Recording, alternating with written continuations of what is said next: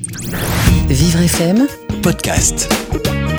Normalement, nous avons notre expert média avec nous, Laurent Stork. Bonjour Laurent.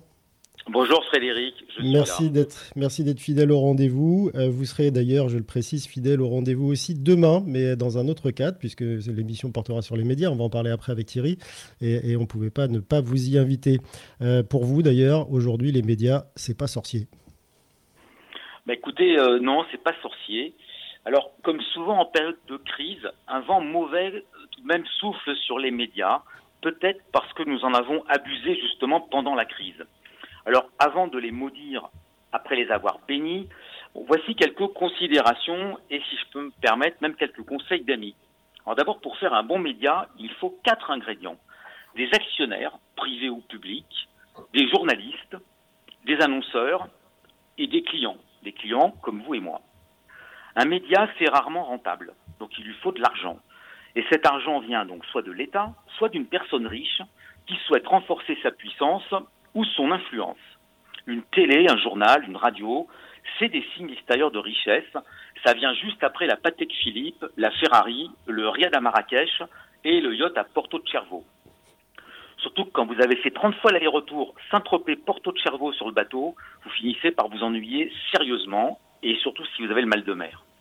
Alors il est naturel que Xavier Niel possède Le Monde, Télérama et Courrier International, Martin Bouygues TF1, Bernard Arnault, Les Échos, Le Parisien, La Tribune et un bout de Lagardère, Vincent Bolloré, Canal+, et l'autre bout de Lagardère, François Pinault, Le Point, Dassault, Le Figaro, et la famille Mon, peu connue en France, possède M6 et RTL.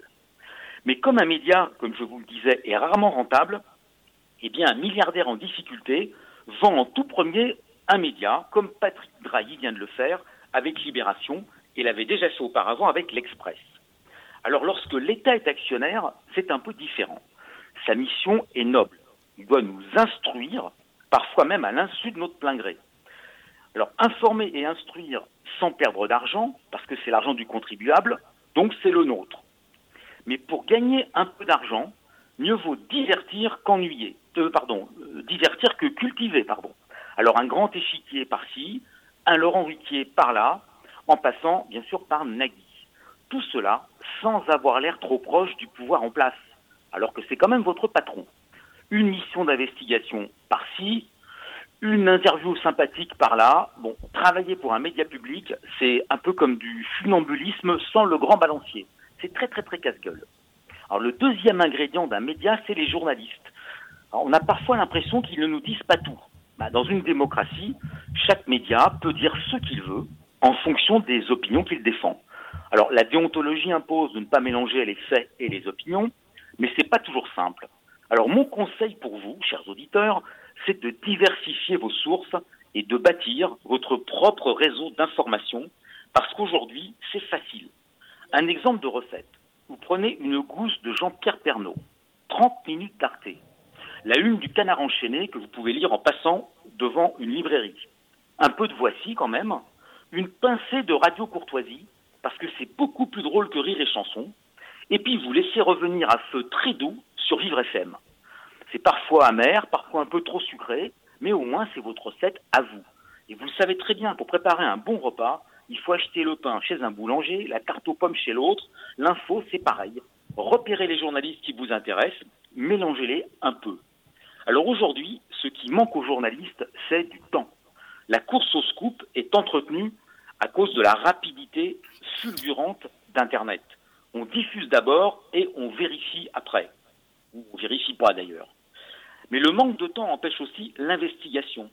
6 heures, 6 jours ou 6 mois d'enquête, ça donne pas le même résultat en termes de qualité, mais forcément, c'est plus cher. Mais quand même, malgré ces remarques parfois acerbes, n'oublions pas que cette profession est mortelle. Une centaine de journalistes, une centaine, sont assassinés et 400 sont même emprisonnés chaque année juste parce qu'ils font leur métier. Alors pour faire un bon média, il faut évidemment des journalistes et il me reste deux ingrédients, les annonceurs et vous, et on les verra jeudi prochain.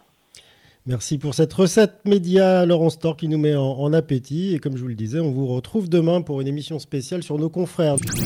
Vivre FM, Podcast.